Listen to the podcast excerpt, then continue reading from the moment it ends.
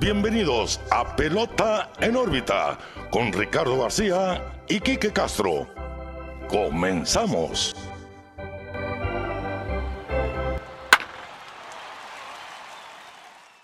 Hola, ¿qué tal amigos? Bienvenidos a una nueva edición de Pelota en órbita. Los saluda como siempre su amigo Ricardo García. Estoy muy bien acompañado como todos los lunes. ¿Qué onda, Quique? ¿Cómo andamos? Muy bien, Ricardo. Pelota en órbita 61. Volvemos a nuestro formato, pues no original, pero pues el que más ha durado yo creo, ¿no? El de videollamada, eh, una ocasión especial. Eh, y pues una semana muy locochona en el béisbol, no sé qué pienses tú. Sin duda. siento que las cosas habían estado un poco tranquilas, pero pues se viene una ola de, de sucesos, vamos a decirlo de esa manera, esta semana que nos va a dar mucho de qué hablar en este episodio. Pero antes de empezar, pues quisiera invitar a todos nuestros escuchas, como toda la semana, que nos sigan en nuestras redes sociales, Pelota en órbita, Facebook, Twitter, Instagram y YouTube, donde se sube contenido semanalmente sobre los temas que abordamos en los programas y también lo que va sucediendo durante la semana en el béisbol de grandes ligas. Entonces, pelota en órbita en todos lados. Síganos, denle suscribir en YouTube, que la verdad queremos explotar un poquito ahí. Pero bueno, comenzamos, Ricardo. Interactúen con nosotros, ya lo escucharon, estamos en todas partes. Y también les recordamos que este episodio, como todos, es presentado por Clínica Dental San Leo, el guardián de tu sonrisa. Los pueden encontrar en redes sociales como Dental San Leo MX o bien hacer su, cita vía web en clínica dental. no, en dentalsanleo.mx, si no me equivoco. Así que considérenlo. Ahí está, Dental San Leo, el guardián de tu sonrisa patrocinador oficial de Pelota en órbita. Y bien decías, Kike, mucho movimiento, un poco loco todo lo que sucedió en estos últimos siete días. Porque si han visto nuestros últimos episodios y nos han escuchado, pues habíamos hablado mucho de juegos sin hits ni carrera ya. Para empezar la temporada 2 era mucho, en semanas consecutivas. Bueno, pues la liga dijo vamos a acelerar ese ritmo y les vamos a traer dos, pero en una semana. Así es. Técnicamente, que solamente la semana pasada y bueno, son dos semanas desde el último juego sin hit, que fue el de son Cuatro, fueron cuatro juegos sin hit en cinco semanas. En cinco semanas, ajá. Así es. Porque tuvimos el episodio de, del de Musgrove, luego el de Rodón, tuvimos el de Burns, después el duelo en el oeste que fue el pasado, y ahora este. Dos episodios nos separaron del último sin hit. Pero para compensarlo, nos dieron dos en una semana. Bueno. En una semana. La verdad es que de locos. De locos totalmente. Porque siento que cada que abro la aplicación de MLB veo el banner rojo de No Hitter. Realmente los pitchers están haciendo de las suyas. Más al rato vamos a ver a qué se debe. Pero vamos a empezar con uno de los hombres de la portada, quien lanzó el primero de esta semana, el 5 de mayo. John Means de los Orioles de Baltimore lanzó el décimo juego sin hit en la historia de los Orioles de Baltimore. Sin duda una hazaña que quizá nos agarró a todos por sorpresa, porque como ya hemos dicho, que muchas veces el pitcher que uno menos espera es el que lanza el juego sin hit. Claro. Y sin duda se repitió eso esta semana. Te comento, fueron 27 los bateadores que enfrentó. Enfrentó 27 bateadores, o sea... La mínima. Outs, la mínima cantidad. Y retiró a los 27 bateadores. Pero no fue un juego perfecto. Si ustedes no saben de lo que hablo, si ustedes no gozaron de este juego, bueno, les platico un poquito. Sam Haggerty se envasó en ponche y corrido en la tercera entrada y fue puesto out en intento de robo cuando estaba corriendo por primera. Así que no un, a un bateador extra, no se extendió ninguna entrada, no hubo hit, no hubo base por bola, no hubo errores, no hubo pelotazo y aún así no fue un juego perfecto, fue un juego sin hit ni carrera. Sí, claro, pues eh, mira, eh, la verdad el juego perfecto, ningún jugador te tiene que tocar la primera base. Así de fácil. Así de fácil. Lástima, lástima. Me hubiera gustado que hubiéramos tenido un juego perfecto. Yo creo que eso. Igual el no-hitter es algo muy emocionante, pero el perfecto yo creo que es el que te tiene más agarrado, ¿no? El que te tiene contando los outs, viendo cada picheo y, emocionado. Pero bueno, no-hitter también es totalmente emocionante. Y, y, como dices, ¿no? A veces el que menos esperas, John Means, que la verdad eh, pues ha sido regular ahí con los, con los eh, Baltimore Orioles. Eh, como dices, no siempre se espera del caballón, no, no siempre, a veces los caballos tiran singido o perfecto. Ahorita, aprovechando la fecha 10 de mayo, se menciona mucho a Dallas Braden, eh, ahora cronista de, los Oakland A's y, personalidad del Internet también, eh, que tiró un juego perfecto y la verdad es, fue lo único que hizo en su carrera, porque pues por lesión y todo eso no pudo, no pudo tirar mucho tiempo en su carrera, pero pues es parte de la emoción, ¿no, Ricardo? Que ver que jugadores que no lo esperas, con equipos que la verdad en el caso de Baltimore, que no, no están en competencia en este momento, pues te da un poquito de sabor, ¿no? Y te hace voltear esos equipos que no, normalmente no estás viendo. Sí, es que, como dices, cuando uno menos se lo espera es cuando sucede y es la manera de los dioses del béisbol de darle un poco de su gracia a jugadores que realmente no están sobre el radar de nadie. Porque el juego perfecto de Dallas Braden fue un pitcher que realmente, por decirlo feo, fue mediocre. Philip Humber de los White Sox. Cuando le tiró ese juego perfecto a los marineros, fue todo lo que hizo en su carrera también. Ya jamás lo vimos. Y así sucede a veces. Pitchers como Roger Clemens jamás tiraron un juego sin hit ni carrera, algo que hemos dicho en contadas ocasiones. Pero hay que recordar que John Means tampoco es un don nadie. Quizá no fue el prospecto más atractivo, porque realmente fue seleccionado tarde en el draft. Fue en la ronda 46 lo seleccionaron los Bravos de Atlanta, no firmó. Y en el 2014, tres años después, en la ronda 11 fue que lo seleccionaron los Orioles. Así que estamos hablando realmente de un jugador que no tenía quizá el mayor atractivo para los Scouts. Y aún así, en 2019 fue segundo a novato del año. Y fue al Star. 2020 pues tuvo un año de retroceso y ahora va de vuelta en ese camino. En siete salidas, tiene efectividad de 1.37. Sí. Así que sí. Realmente ha sido bueno, El talento ahí está, el talento ahí está. Y sobre todo, Kike, algo que platicábamos tú y yo. Es curioso porque ahora que Grandes Ligas se basa mucho en el poder de sus lanzadores, fuertes rectas y demás. John Means es todo lo contrario, es un pitcher que depende de la fineza, de Exactamente. colocar sus picheos. Jugó mucho con el cambio de velocidad, con la curva. Sin duda, eso quizá causa estragos en la ofensiva que está acostumbrada claro. a picheo más rápido, estar asentados a la velocidad de ajustar a lo demás. Y cuando viene un pitcher de este tipo, pues estás tratando de adivinar, ¿no? Sí, claro, ahora los brazos jóvenes, eh, eh, como lo dijimos en unos episodios anteriores, el estándar está haciendo 100 millas por hora, o sea, llegan del bullpen y te tiran lumbre, lumbre, lumbre, y, el, y ya los bateadores pues están acostumbrados bueno, o al menos se ajustan a esas velocidades que se están manejando ahorita en la liga. Y como dices, lo platicábamos tú y yo en privado, eh, ahora los picheos rompientes, los, los pitchers con picheo rompiente y que lo sepan colocar, es lo que está haciendo mucho la diferencia.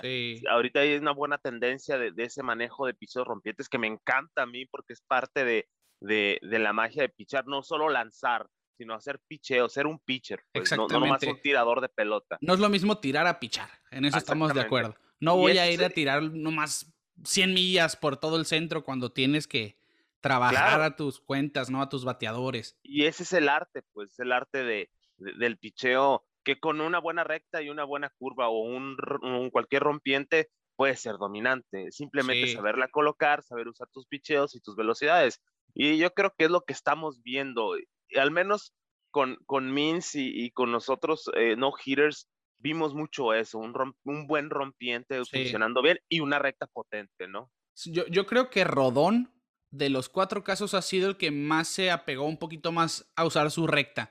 Sí. Pero porque, fue, fue de menos a más durante el juego. Exactamente. al final del juego está tirando fuertísimo. Aparte, o sea, a pesar de que Rodón es, es propenso a una lesión, ya hemos hablado pues del hombro, del codo, pero pues la mejora ahí estuvo, se sintió bien y estaba confiado, pero también estaba usando un cambio muy bueno. Sí, entonces que lo comentamos, ¿no? Que de hecho el staff de los White Sox en general, aunque me estoy desviando un poquito, casi todos los pitchers tienen ese cambio de velocidad y ha sido clave del éxito. Y Rodón ha demostrado que no es un bluff, que realmente viene muy fuerte esta temporada, va invicto.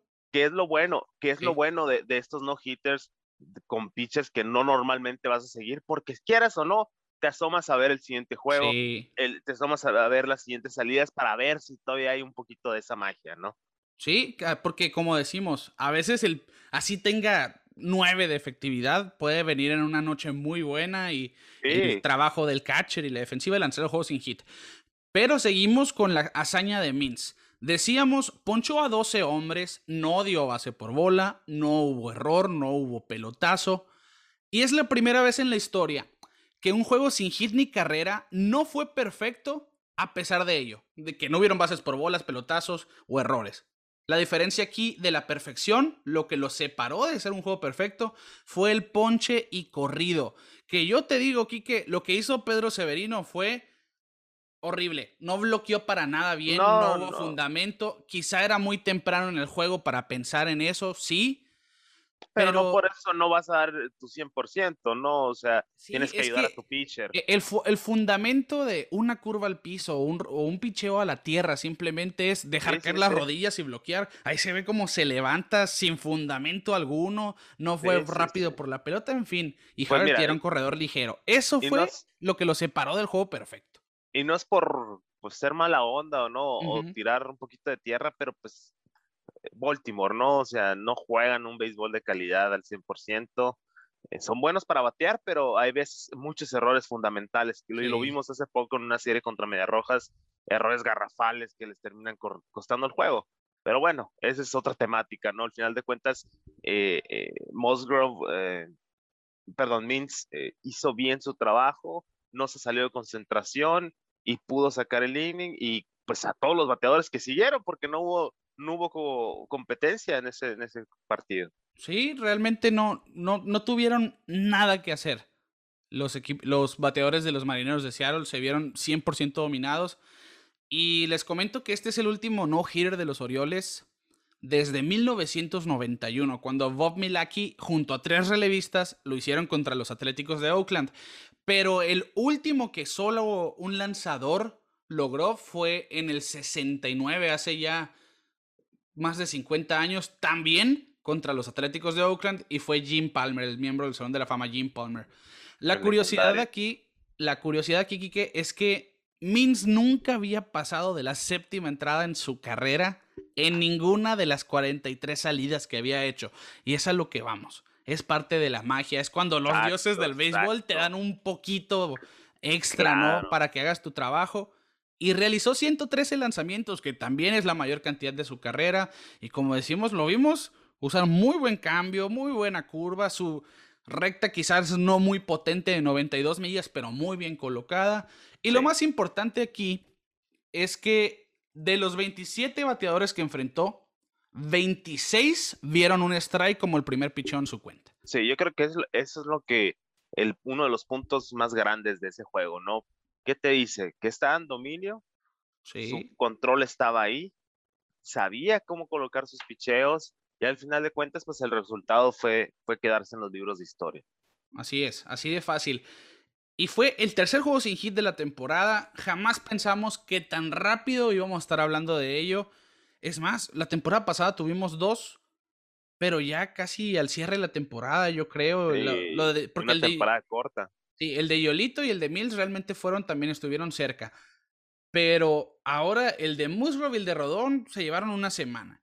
Le llevaron dos semanas al de Mills y dos días después, como decimos, el de Wade Miley. Vamos a pasar al otro hombre que lanzó juegos sin hit ni carrera, Kike. Que la verdad este me da mucho gusto porque Wade Miley ha sido, como le dicen, un trotamundos. Ha cambiado muchos equipos. Lo vimos con Arizona, lo vimos con, con, eh, los Baltimore, con los Astros, con, con Boston. Ha estado en una gran variedad de equipos. Milwaukee, es, si no me equivoco. Es un buen veterano, con Milwaukee también estuvo.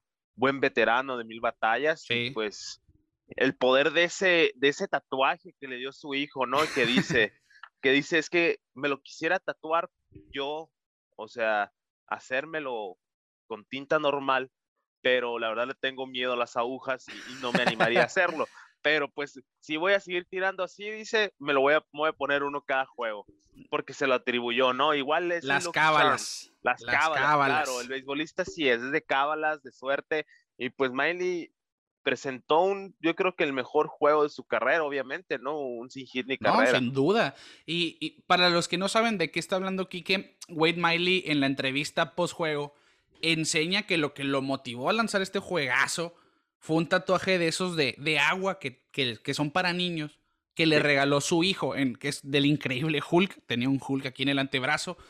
Y bueno, le atribuyó ese juego sin hit ni carrera al regalo de su hijo. Y bueno, que, que sin duda fue quieras o no, es algo especial y esas cosas que, claro. que fuera del terreno de juego nos gusta ver. Y sobre todo porque Wade Miley es uno de esos personajes que pasan desapercibidos, pero que quienes lo llegan a tratar y conocer siempre te hablan muy bien de él, que es muy humilde y demás. Los Astros de Houston hablaron muy bien de Wade Miley, de hecho ahora después del juego sin hit ni carrera, porque era uno de los más queridos en ese clubhouse. Y ahora con los Rojos de Cincinnati, pues hizo historia el zurdo porque lanzó el juego sin hit ni carrera número 17 en la historia de los Cincinnati Reds, que de hecho es uno de, si no me equivoco, es el segundo en la lista de todos los tiempos en sin hits. Decíamos que los Dodgers es el equipo con con la mayor cantidad. Y es el primer juego sin hit de los Rojos desde el 2013, cuando Homer Bailey lo hizo contra los Gigantes de San Francisco. Homer Bailey, que lo hizo en años consecutivos, no sé si recuerden, 2012 contra los Piratas, 2013 contra los Gigantes. Aquí no estuvo tan cerca de la perfección, porque quieras o no, Kike, los tres juegos sin hit que han ocurrido antes que los de Wade Miley en el 2021 estuvieron realmente a nada de ser perfectos.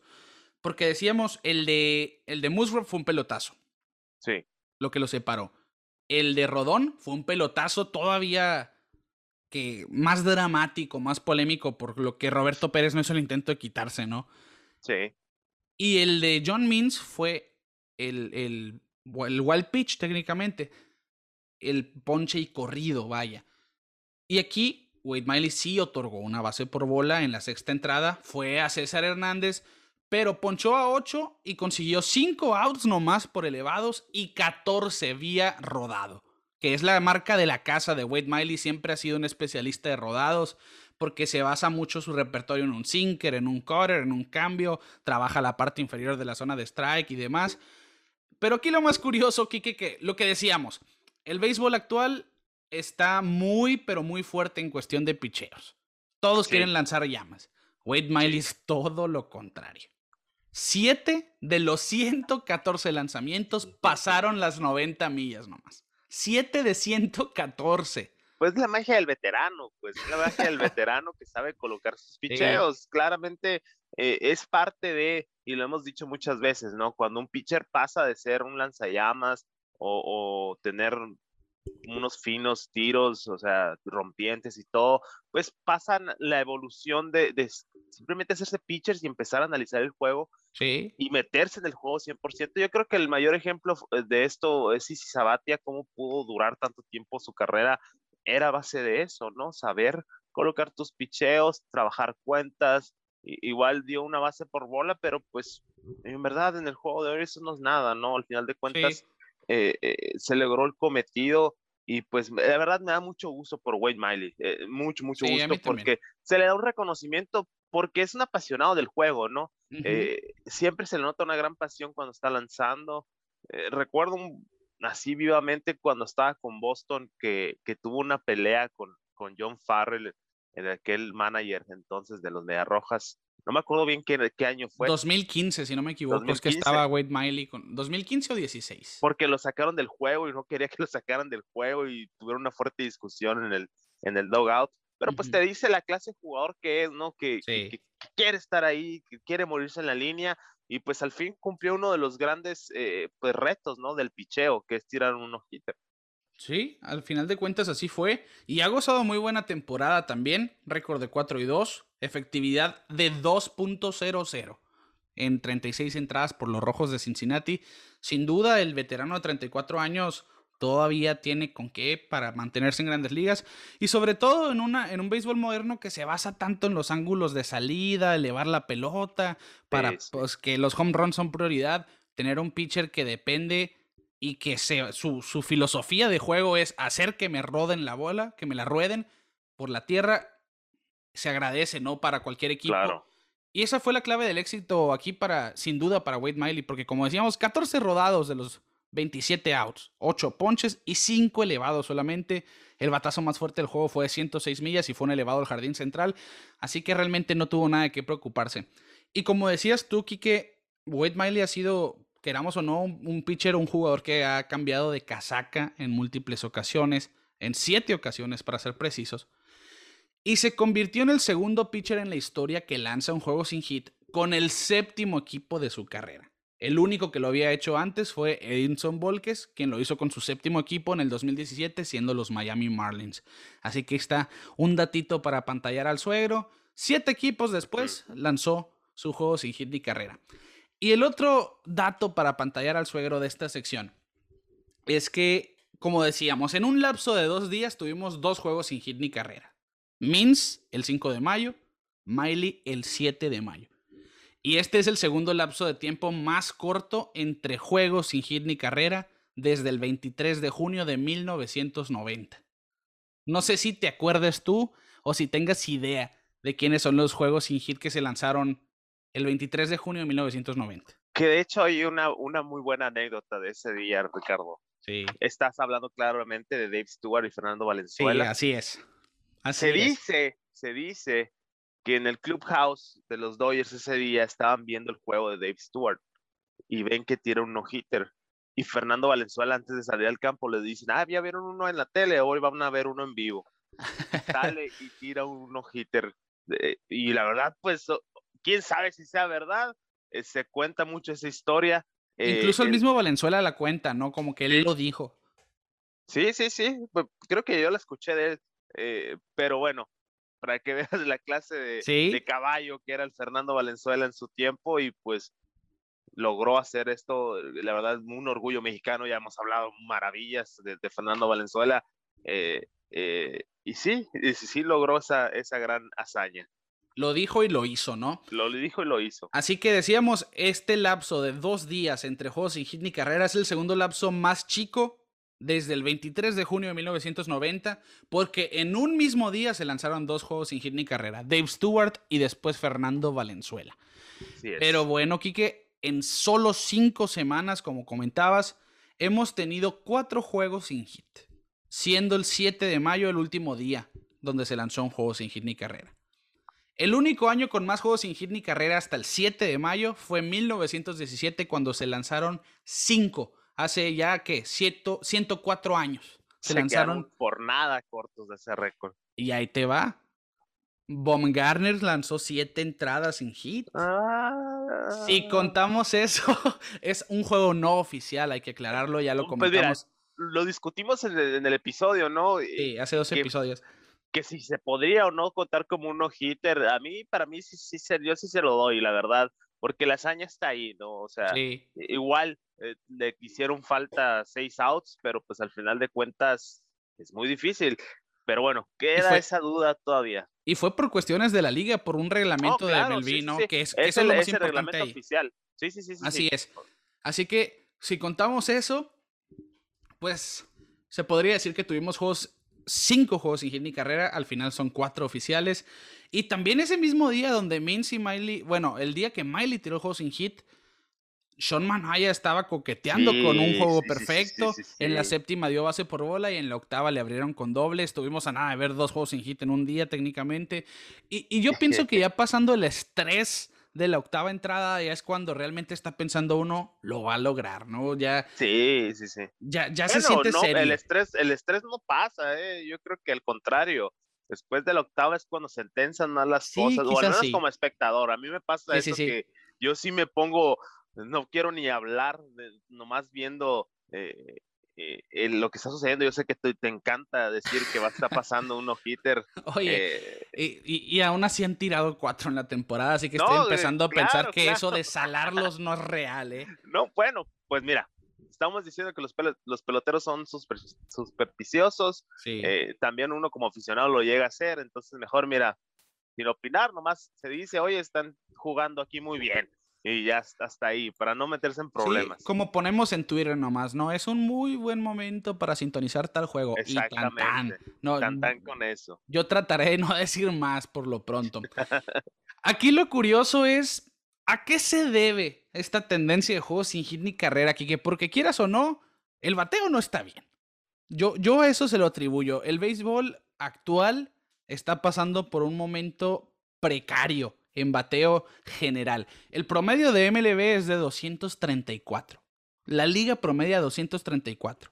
Y los pitchers promedian 9.2 ponches por cada 9 entradas. Estamos hablando, el pitcher promedio del MLB te poncha 9 por cada 9 innings. Si a ti no te dice que, que los pitchers, estamos viviendo la era del ponche sin duda. Y estamos viviendo la era del home run también. Así que técnicamente... Es una situación muy rara. Sí, e, es que mi hipótesis aquí es la era del cuarto bat. O es home run o es ponche. Es que, ay, ay, ay, no quiero hablar de, de ya sabes quién, pero es que eh, a grandes ligas, a grandes eh, ligas le, urge que la gente vea el deporte, ¿no? Sí. Y se han hecho medidas que pues todo mundo sabe, pero pues son secreto voces. Se dijo mucho tiempo que la pelota estaba alterada. Ajá. lo negaron, lo negaron, lo negaron, lo negaron, pero de repente dicen, oigan, vamos a cambiar la pelota, vamos a usar los humificadores para que no huele tanto. Bueno, vamos a esta temporada donde empezaron con esas medidas un poco más fuertes en, en ciertos equipos y ahora estás viendo, ¿no? 2.34 de promedio, eh, decías tú 9.2 ponches por cada 9, o sea, por cada 9 entradas. Estás diciendo, pues el pitcher siempre ha sido bueno, Ricardo. Y yo pienso otra cosa. Es que hay un desbalance muy extraño porque Mike Trout sigue siendo Mike Trout, sigue bateando como Mike Trout. JD Martínez sigue pegándole la pelota, eh, tanto como por, promedio, a, a, tablazos también. O sea, algo está pasando, ¿no? No sé si sea el equilibrio de, de, competitividad entre los equipos. También estamos viendo muchos equipos apagados. Ahorita vamos a tomar el tema de los Dodgers, que están pasando por un mal momento. Eh, vimos a los Yankees al principio muertos sin poder batear nada, ahora ya están reviviendo. O sea, yo siento que es un inicio muy extraño de temporada. Y ojo, venimos de una temporada de 60 juegos que la verdad de muy emocionante, sí, pero pues también siento que tuvo algo que ver a cómo están jugando ahorita muchos peloteros. Ya ves el caso de Lindor también que no está bateando para nada. Está muy raro, Ricardo. No sé qué pienses tú. Es que, eh, como dices, es una situación demasiado bizarra el ver que realmente las superestrellas son los que están bateando y no todas. Porque si ves el del, del séptimo al noveno de cada line-up, la gran mayoría están bateando de 200 y pico o por debajo de 200. Y e, eso tiene mucho que ver en que quizá los jugadores que no son regulares, quizá que no son, que no están acostumbrados a jugar todos los días, o también porque va empezando la temporada, ¿no? Apenas va un mes. Yo siempre he dicho que mayo es mi mes favorito del béisbol porque es cuando realmente empiezan todos a entrar en calor, de, de tanto de ambiente, porque en Estados Unidos empieza a dejar de hacer calor en mayo, de, de hacer frío en mayo, perdón.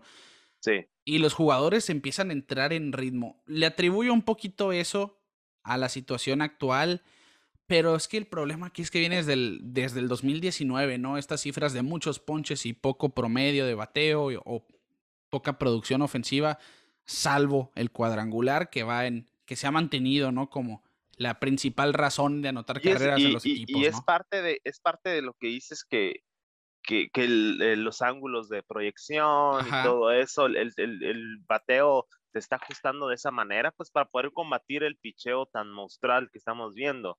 Pero pues también eh, se pierde se pierde mucho hit al momento de los de los de los shifts cuando mueven a los jugadores de una manera muy exagerada en el que también lo quiere regular grandes ligas. Son muchos factores, ¿no? Que están sucediendo ahorita y pues que nos están dando este tipo de juegos tan seguido, ¿no? Y tan económicos en picheos también. Si te fijas, eh, no siento que hayan tirado tantos picheos, al menos eh, como se pudiera ver en un, en un carrera.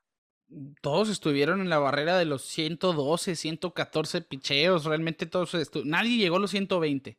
Eso te dice estuvieron económicos para hacer un juego sin hit ni carrera. Igual son muchos picheos, pero, sí, pero pues en la actualidad. Hasta 130. O sí, eso es lo que iba.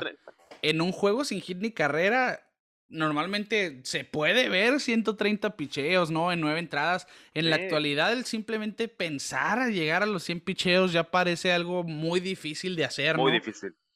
Pero parte, de, parte del éxito de los lanzadores sin duda ha sido esto, ¿no? La, la precariedad del bateo general Sí. Y, y, yo digo que no va a ser el último juego sin hit que veamos esta temporada, el de Wade Miley. Tuvimos cuatro en cinco semanas. Por lo menos vamos a ver uno más. Eh, me atrevo a decirlo. ¿Quién va a ser el siguiente? Eso sí, no sé, porque no me esperaba ni el de Musgrove ni el de Rodón. Realmente me esperaría ver un juego sin hit de Scherzer, de Kershaw, de Cole, de Bieber, de Eddie Grom. Pero no estamos viendo a los grandes pitchers hacerlo, estamos viendo a pitchers que están pasando por muy buen momento. O que, o que realmente son buenos pitchers, pero no son los mejores, ¿no? Claro. Hacerlo. Y, a ver, y antes de, voltear la página del tema, te quiero preguntar, Ricardo, ¿cuál fue tu favorito? ¿Cuál fue el que te que, dices, me quedo con este, de los cuatro que ha habido esta temporada? Yo creo que el de Rodón. ¿De Rodón? El de, me, me gustó mucho ver a Rodón realmente bajo el, el, bajo la candileja como se esperaba porque siempre se consideró como un prospectazo, como platicamos, las lesiones no lo dejaron brillar y demás. Y verlo llegar a 100 millas después de 99 lanzamientos, sin duda, yo, yo creo que me quedo con ese. ¿Para ti cuál fue? La verdad, yo me voy a quedar con el de Musgrove. El de Musgrove. primero, pues, fue el primero, eh, fue el primero en la historia de los padres. Ok, ok. Luego, era un, es un chico local de San Diego, bueno, de California, creció siendo fan de, de, los padres, como que fue una historia muy, o sea, la de Rodón me gusta porque la superación, Ajá. pero el de Musgrove como que está más, más cheesy, ¿no? Por decirlo de cierta manera. Sí, sí, te más romántico, vaya, más romántico y, y, me gusta, me gusta ese tipo de historias, me quedo con el de Musgrove. Igual todos tremendos, ¿no? no, sí, todos son juegos sin hit ni carrera al final del día, ¿no? Pero, pero ya poder decir que tuvimos cuatro juegos sin hit, Obviamente sí, es algo que no lo habíamos visto. ¿no? Y, no lo habíamos visto. Y es que realmente vemos juegos sin hit ni carrera donde todos, porque los cuatro estuvieron en dominio total, porque hemos visto juegos sin hit ni carrera que realmente hubieron jugadones para salvar el juego sin hit. O, por ejemplo, me acuerdo quién fue. Era con los Angels, no recuerdo el nombre de este lanzador. Pero hubo un juego sin hit donde sí hubo carrera porque hubieron batazos que se que fueron error. Ajá. No me acuerdo quién fue el pitcher. pero se, da, ¿no? Pues. Hay, juegos sin hit donde hay jugadas que simplemente lo, lo hacen lo hacen válido como un juego sin hit ni carrera, pero uno se da cuenta que el pitcher ya no estaba dominando, ya no estaba en el tope de su juego, como los cuatro abridores que, lo, que vimos, ¿no? En estas primeras cinco semanas. Que estuvieron desde el principio hasta el final, ¿no? Sí, sin duda. Y bueno, vamos a pasar al siguiente tema entonces. Dejamos de lado los sin hits por ahora porque como les digo, estamos seguros de que vamos a ver mínimo uno más. Y vamos a, a una historia que nos agarra muy mal parados a todos llegando al 2021, porque ¿quién iba a pensar que el campeón del 2020, el campeón del béisbol, iba a estar pasando por un momento así con el equipo que tienen? Ustedes saben de quién estamos hablando, ya lo mencionó un poco Kiki ahora por encima. Los Dodgers de Los Ángeles, ¿qué le está pasando a los Dodgers de Los Ángeles, Quique? Ni idea, la verdad, eh, e, es un tema, en primera, delicado porque los fanáticos están enojados, ¿no? Obviamente, y nosotros también, no enojados, pero pues yo... Decepcionado.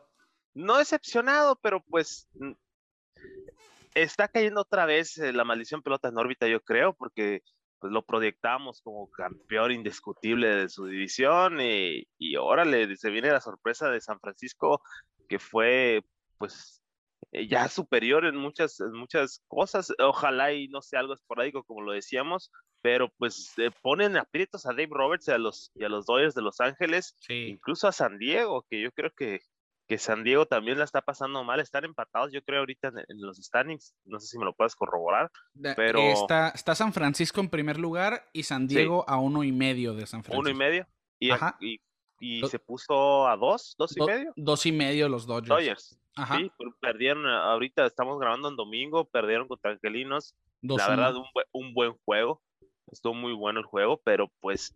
Eh, se están viendo eh, pues mal, mal, no se está viendo como el equipo que es. En resumen, así, se están viendo mal. Sí, sí, sí, el juego del sábado, que, que iban con una buena ventaja y termina el juego a 14 a 11, o sea, y, dices, pues, ¿qué está pasando, no? Igual hay muchos factores, lesiones, Mookie Betts no está bateando, la está pasando bien, la está pasando muy mal, hoy no tuvo un buen juego, eh, eh, ¿qué podría hacer Ricardo? Porque el, el, dedo siempre apunta al primero, que es Dave Roberts. Y yo creo que ya ha sido un tema recurrente durante los últimos años con Dave Roberts, que es mal manejador, Pero la verdad, mira, en mi opinión, un equipo como el de los Dodgers es para que se maneje solo y los peloteros eh, hagan su trabajo sin batallar. Y lo vimos el año pasado, así, así fue. Sí, es que yo, yo pienso así, ¿eh? los Dodgers es un equipo que, que navega sin, sin timonel, así. Sí. Juegan muy bien. Pero yo no entiendo la situación actual de los Dodgers, porque si ves los números generales, están en, en, en cuestiones ofensivas el, el mejor equipo de la nacional el segundo de grandes ligas solamente detrás de los Red Sox. En OPS 748 y en carreras anotadas son el equipo número 2 también con 174. Y si nos vamos al picheo, que uno pensaría, bueno, si el bateo está bien, ¿qué está pasando con el picheo? Bueno, se queda uno pensando, si tienes la mejor efectividad de abridores con 2.98, ¿por qué estamos fallando así? ¿Por qué no nos está yendo bien? Bueno, Aquí mi, lo que yo percibo es el bullpen. Y me puse a hacer mi tarea y veo que el relevo tiene una efectividad de 4.18. Es el número 20 en grandes ligas, el relevo. Y también son séptimos en errores de la Liga Nacional con 21 pifias. Se traduce a 27 carreras sucias. Y si tienen un diferencial de carreras de más 32, bueno, ponle que esas 27 carreras sucias no existieron, súmale 27 carreras al diferencial. Y, aquí es lo curioso, porque por la cuestión del diferencial de carreras que me ha gustado tanto que lo está implementando en el standing MLB. Ya lo puedes ver, antes no, no, se veía. Y la, la expectación basada en el diferencial de carreras del récord de los Dodgers sería de 21 y 14. Tienen 18 y 17. Así que, bueno, los errores, es a lo que yo, los errores y el bullpen en general, la ofensiva. Y es que realmente, como decimos, el picheo ahí estado. Pero, por ejemplo, hoy Bauer solamente permitió dos carreras, pero los Dodgers anotaron una. Hay veces que el bullpen permite, bueno, que los Dodgers anotaron ocho, pero el bullpen tuvo un meltdown, se desmoronó y les anotaron nueve.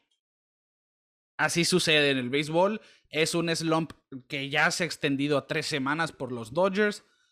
Y de hecho, el Pero es un slump para preocuparse. ¿Tú qué opinas? ¿Es para preocuparse? Yo creo que sí. A como están jugando los gigantes de San Francisco, que parece ser que no es una amenaza simple, fugaz. Que no, no, es, es un equipo muy bien. Sí, yo veo un equipo que viene en serio. Sí, sí. Que apenas va un mes. Que sí es verdad, apenas va un mes, pero, ya lo dijimos se nota en la manera de cómo están jugando. Sí. Lo dijimos en su momento, los caballos están despertando. Brandon Baird, eh, Crawford, Posey, están haciendo buen trabajo, se está manejando bien el picheo y pues es una sorpresa, la verdad. Eh, ya están con 20 victorias. Sí, e, es el único equipo de la Nacional con 20 victorias. Tienen el mejor récord de la Liga Nacional. Así de fácil. Van cinco semanas, es verdad, pero como lo hemos dicho en repetidas ocasiones, a lo mejor no ganas campeonatos en abril o en mayo, pero sí puedes excavar un hoyo suficientemente grande para ya no, para ya no salir, para no recuperarte. O sea, eh, con este, con este, con el paso que va San Francisco, puedes, puedes decir que van a pasar playoffs. No, no ganar la división tal vez, no, no ganar la serie mundial, pero pueden estar en playoffs fácilmente. viendo cómo están los standings en, las otras divisiones, mínimo un wild card fácilmente se pueden llevar. Sí, yo, yo pienso igual que tú. Yo ya, Hace una semana platicábamos de esto. ¿Qué pensaba yo de los gigantes? Bueno, los veía como un equipo que tiene posibilidad, pero no los veía eh, simbrados todavía, ¿no? En, en, los playoffs. No podía pensar de los gigantes como un equipo que podría llegar a playoffs, mejor dicho. Pero a como están jugando los Dodgers, eh, a como se están viendo los gigantes una, una semana después, que realmente sus pitchers todos están haciendo su trabajo. Los Buster Posey está jugando como el Buster Posey MVP que es algo de lo más importante. Aquí están haciendo su, chamba, como decimos mundanamente. Pues realmente yo sí me preocuparía siendo eh, el dueño de los Dodgers, el gerente de los Dodgers, el manager de los Dodgers. Hay que hacer algo, hay que agitar este equipo porque no pero qué, Pero ¿qué podrían hacer, Ricardo? El talento ahí está. Yo creo que ya más talento ese es el detalle. meter ese equipo. Ese es el detalle. No sé qué necesitan los Dodgers. A billetazos no creo que sea no, solución. Esa no es la solución. Pero vuelvo a mi punto principal. ¿Será Dave Roberts el problema? Porque los jugadores lo defienden. Los jugadores dan la cara por él. y se ha visto en ocasiones. Pues eso se llama ser un equipo, ¿no? Aunque realmente eh, es, es muy. Cuando realmente el, el, manager es toxicidad andando para el equipo. Se nota, se es, nota. es más que un jugador el que se va a quejar. Pero aquí sí. realmente quizá no la lleva mal con los jugadores, simplemente no es el mejor manager para un equipo de este calibre, ¿no? Uh -huh. Pero también se cuestionó mucho a Don Mattingly cuando estaba a cargo de los sí, Dodgers. Sí, ese, sí, es el, ese es el problema, es que es un equipo tan importante, queramos o no, claro. y con una base de fanáticos tan grande que si no estás ganando le van a echar la culpa al manager. Pero ya vimos... Ya, ya, con los Yankees. Sí. Y para cerrar el punto, Mattingly está haciendo buen trabajo con los Marlins. Quizá no tienen un buen récord aún, pero los metió a playoff la temporada pasada y están peleando cada uno de sus juegos. Yo creo que por ahí no y es. está desarrollando buen talento, ¿no? Sí. Hablando de Mattingly ahí con, con, los Marlins de Florida. Pues pero, bueno, Ricardo, vamos a estar muy al pendiente porque la verdad es, es un enigma, es muy enigmático este, este sí, tema porque... Sin duda. Imagínate no, pensar... No saber... Llegar Dime. la semana que entra y, y ver a los Dodgers debajo de 500. Y te lo digo por esto. El 18 de abril, los Dodgers tenían el mejor récord de grandes ligas. 13 ganados y 3 perdidos. Desde entonces han ganado 5 juegos y han perdido 14. Su récord llegó a 18 y 17. Sí, es una mala racha, muy mala racha. Okay. ¿eh? Que puede estaban, consecuencias. Estaban 10 juegos por encima de 500, ahora fueron los, están fueron los primeros en ganar, en ganar 10, ¿no? Sí, fueron los primeros en ganar 10 juegos. Y mira, y me, me, acuerdo mucho de los Mediarrojas del 2019. Era el mismo equipo que fue de 2018, que barrió con toda la liga y se vieron mal desde el principio, ¿no? Puede ser el famoso hangover de la, de la Serie Mundial, lo que estén pasando los Dodgers ahorita. Quién sabe, Ricardo. Yo creo que, pues mira, pues son los Dodgers, ¿no? Quieras Ajá. o no, los vamos a estar viendo siempre. Entonces, ¿Sí? hay que estar al pendiente de, de, Dave Roberts y los, los Dodgers, a ver si solucionan. ¿Será la resaca de la Serie Mundial famosa entonces, Quique? Porque yo ya me la estoy empezando a creer. Ya la vimos con los Red Sox del 2019, como decías, la vimos con los Nationals del 2020. ¿Y por qué no un tercer año consecutivo ahora con los Dodgers del 2021? Puede ¿Quién ser. sabe? Puede ser. Y los, y los, los, los Astros no hubo tanto porque hicieron trampa. Ok. bueno, que ese, vamos a cerrar Pero con es- ese es tema, ¿eh? Vamos a cerrar con ese tema de los Astros, pero antes de pasar a eso, vamos a quedarnos todavía en California, porque para mí es una tragedia lo que sucedió. Es No un- quiero que llores. no, no quiero es, que es- llores. es lo peor de mi 2021. en serio. Y lo peor que he visto beisbolísticamente hablando en los últimos 15 años, si tú quieres. Sí, sí, sí, sí, sí. Si no saben de qué hablo, pues Albert Pujols fue liberado por los Angels. Fue dejado en libertad. No es. Bueno, lo, lo hicieron, eh, primero lo pasaron por asignación, ¿o cómo se dice el sí, término el- en español? designado as- por asignación. Designados para asignación, pero pues la ciencia cierta es para liberarlo, Sí, lo están liberando. Y ya habíamos hablado, Kike, también al principio de esta temporada, cuando estábamos hablando de los hitos en puerta para Albert Pujols. Sí, que, que realmente Joe Maddon tenía un reto muy difícil y lo comentó públicamente porque tenía que darle juego a Jared Walsh, tenía jugadores jóvenes que necesitan tiempo de juego cuando Pujols ciertamente no es Albert Pujols de los 2010, por ejemplo, ¿no? De los deja 2000. todo el 2010, es de los 2000. Sí. Sí, o sea, re- realmente era una situación muy difícil para Maddon. Y yo, yo entiendo eso, eso sí, 100% comprensible. Sí. Lo, lo que a mí no me cabe en la cabeza es la manera en la que lo dejan libre. Sí, ¿Cómo, de cómo sale del equipo, pues? De una manera sorpresiva, era, ¿qué día fue? ¿Martes? Fue el, el miércoles. Miércoles, miércoles en la mañana, todavía ni te acabas el café y ya habían liberado a, a ver Pujols. Sí, y, y Le ahí- pudieron haber hecho una manera. Es más, ¿recuerdas cu- cuando, cuando los Yankees se deshicieron de Alex Rodríguez? Ajá. Hasta él tuvo una mejor manera de salir, que le dijeron, bueno, ya no vas a ser jugador, pero te vas a quedar. Le inventaron un puesto en la organización nomás para decir que se va a quedar con los Yankees. Pero ya no iba a estar en el campo de juego, todos están bien, todo bien. Yo sé que Alex Rodríguez, pues es otra persona totalmente diferente a Pujols, tiene ahí unas manchitas en su récord, pero pues e- estaban más o menos en el calibre. Sí. Albert Pujols todavía estaba acumulando buenos números. Como dices, no era el Albert Pujols de, de San Luis, claramente. Yo creo que desde que se fue de San Luis nunca volvió a ser el mismo.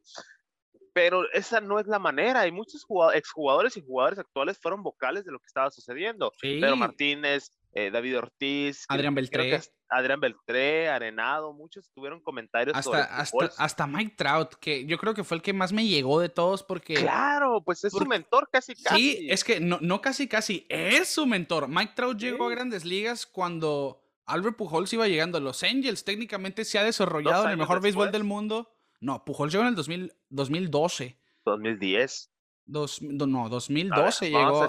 No, estoy seguro porque ganó la Serie Mundial del 2011 con Cardenales y en 2012 firmó con Angels. Y Mike Trout debutó eh, en 2010, pero su primera temporada fue en 2011, su primera temporada completa, ¿no? Correcto, sí, sí, perdón. Y bueno, toda su temporada, toda su carrera lo ha acompañado Albert Pujols. Sí. Y, y, quieras o no, a lo mejor él ya no ejecuta como los 2000 pero los consejos ahí están para los jóvenes y demás. Y Mike Trout lo dijo, ¿no? Gran parte de mi éxito es porque he tenido a Albert Pujols enseguida de mí. Pero mira, vamos a, poner el corazoncito frío y decir la verdad, que es este movimiento beneficia a los angelinos. Sí, 100%. eso sí. Eso sin duda. Hablando de béisbol, beisbolísticamente, porque quieren hacer una puja por la división. Ahorita están en último lugar, o creo que ya subieron, no recuerdo, no, no, no lo he checado. Aquí tengo el pero... abierto, aquí te digo. Están en este momento, en último lugar aún. Último lugar. A cinco juegos creo que están. Cuatro y medio, sí. Cuatro y medio. Bueno. Eh, quieren hacer la puja. Tienen mucho talento joven. Eh, tienen al manager correcto. Tienen al mejor jugador de béisbol. Tienen al jugador más emocionante en el béisbol. Tienen todo. Quieras o no, Aber Pujols era una roca encadenada en Los Angelinos. Disculpa. Eh, eh, yo sé que te duele escuchar esto porque es que por favorito, pero hay que ser realistas. Eh, sí, y no te puedo decir que no es así. Pero. Porque si estamos viendo. No son los modos de hacerlo. Exactamente. Esa es lo que voy. La cosa era es que Pujols quería seguir jugando todos los días. La verdad. Es, es, el tema que se está, o al menos es lo que se está diciendo, ¿no? Que Pujols quería jugar todos los días y pues no tiene cabida ahorita en el line-up. O sea. Que es lo que decíamos desde el principio de la temporada. Jared Walsh estaba pegando, pero con garrotes a la directiva diciendo: Yo juego todos los días. Pero por lo que estaba haciendo en el terreno, realmente estaba bateando muy bien y está bateando muy bien. De hecho, él impulsó las dos carreras de los Angels en el juego de hoy. Y el drama aquí fue porque Albert Pujols no fue alineado en el juego del miércoles contra Tampa Bay. Aunque Albert le veía muy bien la bola a Ryan Jarbrock de los Rays. Por lo que se molestó y se lo hizo saber a Joe Maddon, quien declaró que la orden no fue, o sea, la idea de no meterlo al line-up no fue de Joe Maddon, fue de arriba. A él le dijeron no alinees a Pujols. Incluso Pujols se hizo de palabras con Perry Mination, el gerente, el manager general de los Angels, y le dijo que no quería estar en la banca esta temporada que, y que ni siquiera está considerando el retiro. Así como tú dices, Pujols quería jugar todos los días. Y es que, ¿cómo no querer jugar todos los días si estás a 33 home runs de ser el cuarto jugador en unirse al club de los 700? ¿Me explico? yo, sí lo entiendo. Entiendo las los dos puntos, las dos caras de la moneda, sin duda. Y 198 de promedio precario por parte de Pujols, pero hay 5 home runs y 12 producidas en 24 juegos. Realmente no ha sido la mayor muestra a lo que va de temporada. No son los mejores números. Pero sus 41 años yo pienso que sí ha demostrado que está motivado por seguir jugando en el mejor béisbol del mundo, Quique. Y de hecho, Tony La Russa, su ex manager con San Luis, que ahora está en los Chicago White Sox, eh, platicó con él y dice La Russa que Pujols le comentó que realmente cree que puede desempeñarse en este nivel del béisbol. Y La Russa dice que si Albert lo cree, él lo cree. Y yo, que si la rusa lo cree, yo lo creo. Así de fácil. Claro, claro. Pero pues, eh, eh, de hecho, también hizo la declaración la rusa, pues que con White Sox no va a ser no hay lugar. Ya, no hay lugar. Pero piensa, eh, ¿qué equipo puede tomar a Albert Pujols? La verdad. Es que ese es el problema. San Luis, imposible. Imposible. Tienes a Paul Goldschmidt ahí. Imposible. Es que eh, por, la situación que quiere Pujols, sí es muy difícil que sea San Luis, porque él quiere jugar todos los días, no es, no es un fírmame para retirarme contigo, como lo hemos visto en otras seguir Jugando. Quiere seguir jugando. ¿Qué equipo del americano? Porque tiene que ser de designado. O, por ejemplo, yo, yo te dije mucho cuando, cuando sucedió esto, yo no veo tan descabellado los Rockies de Colorado en Coors Field no tienen nada que perder porque es el peor equipo de la nacional, yo creo, en este momento. Pues a traer, gente al campo. Sí, vas a traer gente. Que al final de cuentas no? es, lo que, hizo Angelinos. Angelinos ganó dinero por el nombre de Pujols, no tanto por su producción. Se vendían las camisetas, tenían todo decorado con sus home runs. Pues la verdad, e, era, e, fue el gasto del contratazo que le dieron, que incluso felicidades de haber llegado al último año liberado, pero llegó. Eh, eh, pero al final de cuentas, pues eh, sí se me hizo una falta de respeto las maneras. No tanto el hecho de beisbolísticamente que de hacerse de él, porque eso se tenía que hacer, ni modo, Ricardo, ya no, ya no tenía cabida en Angelinos, pero la manera en la que se hizo yo creo que no fue la correcta, pues. Sí, sí, ciertamente no es una salida digna para un jugador con un legado como el de no, no, no, Es la parte fea de la pelota, como decías, el negocio, porque aquí el negocio es prioridad. Y, el, embargo, y el, dueño quiere llevar un, un, producto de calidad al campo. Sí, sí. Ese, ya no era ese producto. Y los Angels llevan, llevan tantos años tratando y quedándose atrás que yo creo que ya fue como necesitamos quitar ese peso de aquí y tratar de, de ya ser un equipo ganador, ¿no? Pero aún así, yo creo que se debió respetar al pelotero. Yo creo que se le vio darse su lugar, reconocer su trayectoria, darle la oportunidad de salir. Oye, Albert Pujols merece que hacer su hat tip. Darle a la gente el agradecimiento. que las gradas le estén aplaudiendo. Porque Pujols es una leyenda. Nos guste o no, que ya es un jugador decadente, sí, pero él se tenía que pero ir. es parte de la pelota. Sí, es parte de la pelota. Él se tenía que ir en alto cuando se firmó ese contrato se sabía que iba a terminar así, la verdad. Era fue un contrato descabellado, ya tenía más de 30 años. Eh, es que difiero contigo, difiero, es que quizás sí era en la cuestión de, le dieron un contrato por 10 años a sus 32.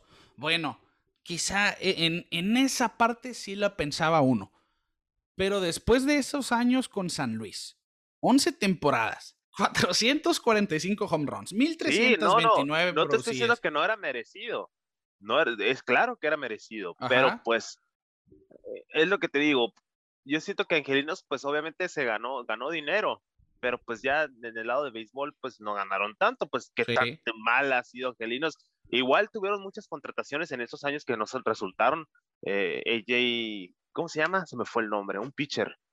Ah, a ver si me acuerdo al rato. Y, y Josh Hamilton. ¿Te recuerdas que también lo tenía como una gran eh, contratación? No me acuerdo el nombre de ese pitcher. ¿No era CJ Wilson? CJ Wilson. sí, de los Rangers. de lo, que venía de Rangers, sí. Y que también no, fue pues la gran contratación, pero igual. Hicieron una pequeña puja en aquellos tiempos que no resultó. Y Pujols pues se quedó ahí arrastrando. Mike Trout, pues yo creo que también ha sido afectado de esto, pues al final de cuentas, siendo el mejor jugador y no poder llegar a playoffs, pues también tiene sus ramificaciones, ¿no? de alguna manera sí. Aquí, aquí lo, lo, por cerrar la era de los Angels con Albert Pujols, fueron 10 temporadas donde batió 222 home runs, 783 producidas, un promedio de 256 comparable con el 328 en las 11 temporadas con San Luis.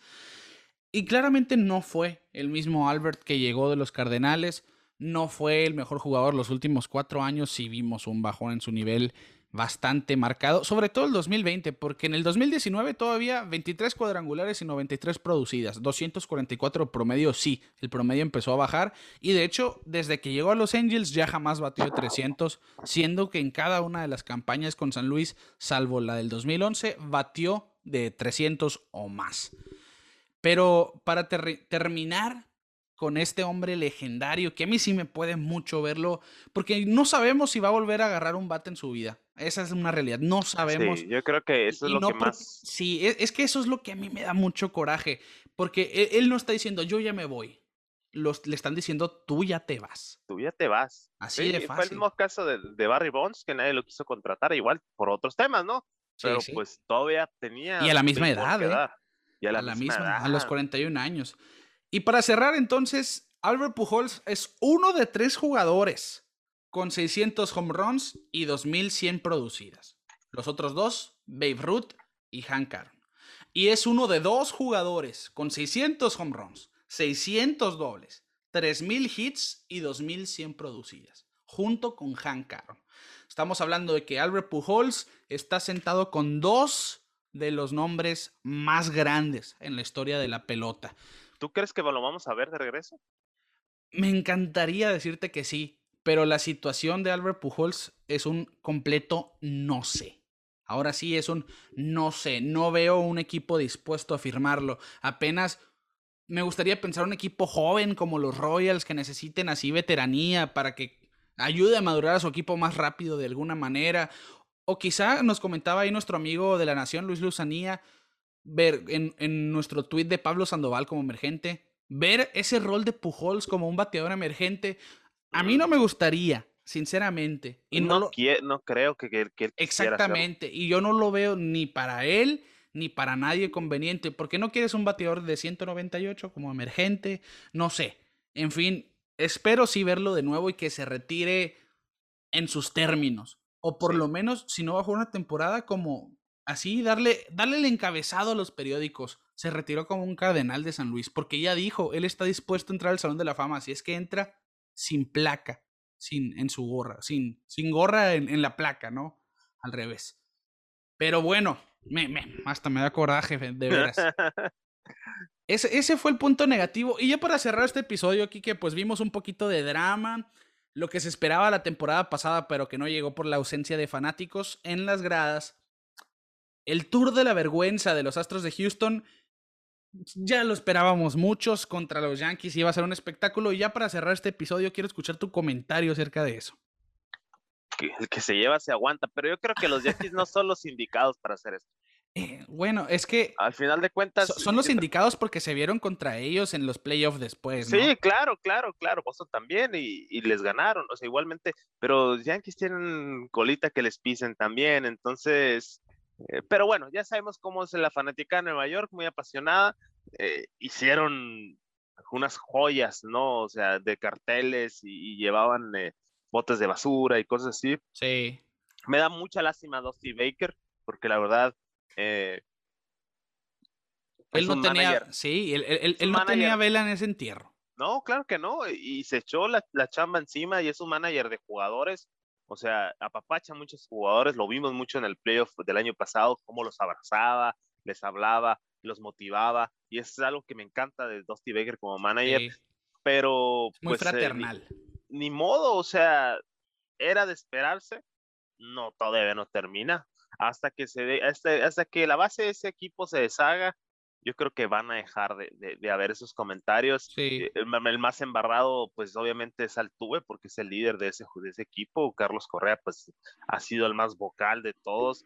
Y Bregman, fíjate que me sorprende de Bregman que se, se, ha comportado muy bien. Sí, no ha hecho ruido. No, ha hecho, no ha hecho polémica, sigue bateando igual siento que es de esa facción que se habla de jugadores que no estaban de acuerdo con las trampas, porque se dice que había bandos, ¿no? Que, que, sí. que lo hacía y que no lo hacía. Bueno, eso ya es algo interno que nunca vamos a saber. Pero siento que, que todavía falta, Ricardo, todavía falta gente que, que quiera abuchar a los astros, que no pase de ahí. Yo creo que, sí. que no pase de unos abucheos, carrillita, como decimos por acá, y hasta ahí. Que, sí, no, estoy que, de acuerdo. No, que no pase a mayor violencia, vaya. Y, y sobre todo lo, lo, que dices, ¿no? Los jugadores de los Astros no caer en ese juego, ¿no? No entrar en la frustración y la desesperación. Callarlos con el bat. Sí. Porque lo vimos el home run del Tuve después de que lo abucharon en Yankee Stadium. Nos caigan bien o mal los Astros, es lo que tienen que hacer como peloteros, hacer su sí, trabajo, sí, hacer su trabajo y punto. Pero al final de cuentas, pues, en lo personal, a mí el único que me cayó mal fue, fue Carlos Correa. Okay. Por las contradicciones en las que entró, lo que tú quieras, Altuve no tuvo un buen manejo de crisis, también hizo declaraciones no tan buenas, pero pues al final de cuentas, eh, él era la cara del equipo y él tenía sí. que dar la cara. Exactamente. Sí. Y obviamente fue un script lo que dijo y, y, y se cumplió. Bueno, yo creo que después de esa temporada ya estamos listos para pasar la hoja. Siento que callaron muchas bocas el año pasado. Sí, entraron a playoffs con récord negativo, pero entraron a playoffs, estuvieron a nada de volver a llegar a la Serie Mundial. O sea, sí es un equipo talentoso, pero esa mancha nunca se la va a poder quitar Ese nadie. es el problema. Al sí. final de cuentas, haya pasado, como dicen, haya, habrá habido vibraciones, botes de basura, teles, lo que tú quieras. Algo se hizo mal en Houston. No se castigó, la verdad, de la manera correcta en su momento. Y pues hay que vivir con eso, ¿no? Al final de cuentas. Y por, eso el fanático se va a encargar de castigarlo. Claro, claro. Si, Grandes Ligas no hizo su trabajo bien, pues el fanático está ahí. Eh, Hinch ya está manejando el peor equipo del béisbol. Yo creo que eso ya es un karma directo. pues, pues este, yo, te quiero decir que no, porque está trabajando en béisbol de Grandes Ligas para empezar. Eh, pero que sí, pues, en un lugar muy. Siempre va a estar ahí. es que mira, Ricardo, este, el problema del tema de los astros es que no se había visto algo así. Exacto. Ese es el problema. No sabes cómo manejar algo que nunca habías visto. Mismo caso de, la era de los esteroides. Se sabía que algo estaba pasando, pero no había un antecedente de cómo castigarlo, no había un antecedente de cómo lidiar con los jugadores. Es un gran tema. Por eso se puede comprender un poquito la falta de, de mano dura. De, mano dura, pero sí. pudieron haber sido más duros. O sea, pero bueno, ese ya es un tema que hemos hablado ya casi dos es años. Y, imagínate también que, que, los hubieran castigado como los medias blancas de 1910 y tantos, ¿no? O sea, como los expulsas de por vida también. ¿no? te puedes ir tan extremo, pues por lo mismo, porque no había antecedentes. Es lo mismo que decíamos de, eh, hace poco tenía una plática con unos amigos de, sobre jugadores que están manchados con los esteroides que yo decía, bueno, Cano ahorita tiene dos suspensiones o tres, dos, porque ya es la de 162 juegos. Ajá. dos suspensiones. Si a Cano nomás lo hubieran suspendido una vez, tuviera chance de ir al, Salón de la Fama. ¿Por qué?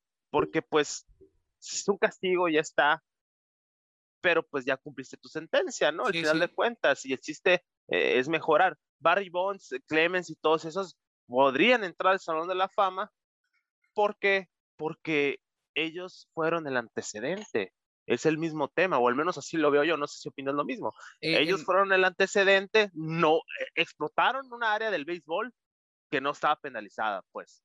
¿Me explico? Sí, sí, está mal, estamos de acuerdo. Que está mal, está mal. Pero tampoco no puede ser tan duros porque tú no tenías las reglas para regular eso, pues. ¿Me explico? Y sobre todo aquí porque es un asunto colectivo, ¿no? Porque la cuestión de los esteroides era colectivo, pero eran eh, colectivo porque era un grupo, pero sí eran gente de diferentes equipos. Nadie, no era un equipo completo que lo hizo como los Astros de Houston, ¿no? Aquí sí fue la organización completa. Y, yo estoy de acuerdo contigo en eso. Era difícil castigarlo, pero se debió haber castigado más. Sí. porque para una, no me acuerdo que fueron 5 millones de multa y no podían hacer firmas internacionales por un año y un pick del draft. ¿Qué era eso realmente para un equipo que acababa de ganar Serie Mundial y que está en el auge de popularidad y demás? Mi, punto, mi punto es, no hay que expulsarlos de por vida, pero tampoco no nomás le pegues en la muñeca. Pues. Así es. Al menos así es, es mi punto de vista, no sé, no sé si opinan. En, en parte sí, en parte sí. Y me, dio, me gustó mucho esa serie contra los Yankees que han jugado muy bien, ya están a, pues decíamos, dos juegos y medio del primer lugar, ya están de regreso. Giancarlo Stanton está siendo el Giancarlo Stanton de los Marlins, que es algo que le urgía a Nueva York. Pues ese, ha sido, ha sido el punto clave. Hoy pegó un, el, el de, Y ayer también decidió y las, realmente ha estado encendido Stanton. Y les caigan mal o no los Yankees, verlos competir y no dar lástima y sobre todo en esa división que es muy atractiva, es bueno para el béisbol. Sí. Y que de esta manera vamos a llegar al final de este episodio. El número 61 no nos para todos, porque de veras, pues decíamos, son cuatro juegos sin hit, cinco si usted quiere con el de Von Garner, en cinco semanas. A nombre de Quique Castro, los invitamos a que nos sigan en redes sociales, Pelota en órbita en todas partes, Facebook, Twitter, Instagram, YouTube, suscríbanse, comenten, interactúen con nosotros, nos ayudan a crecer y a darles mejor contenido semana con semana. Les recordamos Clínica Dental San Leo, el guardián de tu sonrisa, patrocinador de Pelota en órbita.